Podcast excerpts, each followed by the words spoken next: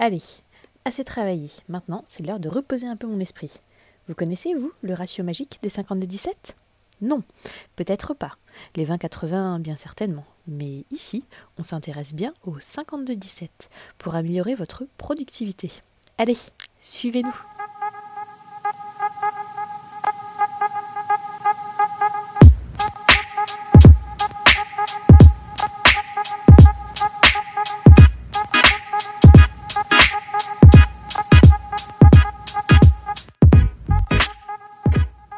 Bonjour et bienvenue dans un nouvel épisode de la Minute Management, votre dose hebdomadaire d'astuces, de critiques de livres, d'analyses de méthodes ou encore d'interviews sur la productivité.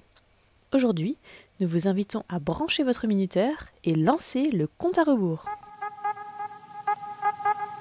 Vous le saviez, vous? Il paraît que la concentration est comme un muscle. Pour pouvoir fonctionner, elle ne doit pas être surmenée. C'est pourquoi nous vous proposons de plonger dans la recette magique, pas du gâteau magique, non, mais bien de la recette des 52-17. Il s'agit ici de prendre 17 minutes de pause toutes les 52 minutes de travail. Une étude menée par le groupe de Griem spécialisé dans les réseaux sociaux a révélé que ce sont les chiffres 52 et 17 qui semblent les plus pertinents. Ils ont utilisé l'application DeskTime avec leurs collaborateurs pour comprendre à quel moment leurs collaborateurs sont les plus productifs finalement. Cette découverte renforce la loi d'Illich selon laquelle la pause est nécessaire au travail car au-delà d'un certain seuil, notre efficacité décroît. Intéressant, non? Et oui, vous devez être bien conscient qu'il ne faut pas travailler plus pour être plus productif, mais travailler plus intelligemment et faire des pauses pour laisser son cerveau se reposer avant de se remettre à l'ouvrage. Mais en plus, vous pouvez utiliser cette concentration sur un temps réduit comme un défi.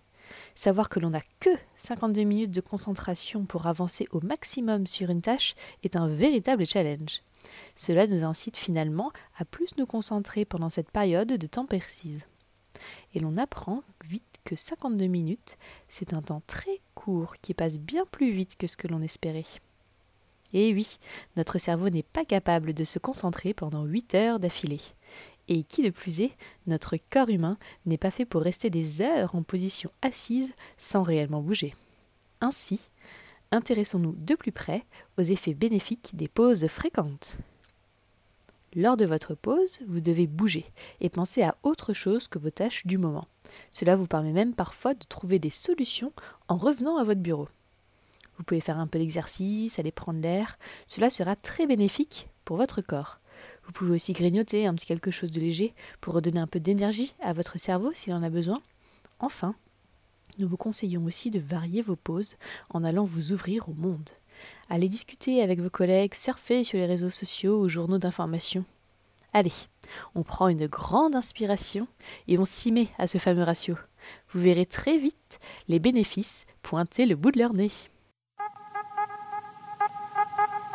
Merci à tous d'avoir écouté notre épisode de la Minute Management consacré à une astuce d'organisation pour améliorer votre efficacité et votre productivité. Nous espérons que ces quelques minutes vous ont plu. Si c'est le cas, n'hésitez pas à vous abonner au podcast et à nous donner une note et écrire un petit commentaire. Vous ajouterez alors votre fameux petit grain de sel qui nous permettra d'améliorer notre recette pour les prochains épisodes. Si vous souhaitez nous poser vos questions, retrouvez-nous sur le compte Instagram de La Minute Management, at La Minute Management. Merci et à la semaine prochaine pour un nouvel épisode.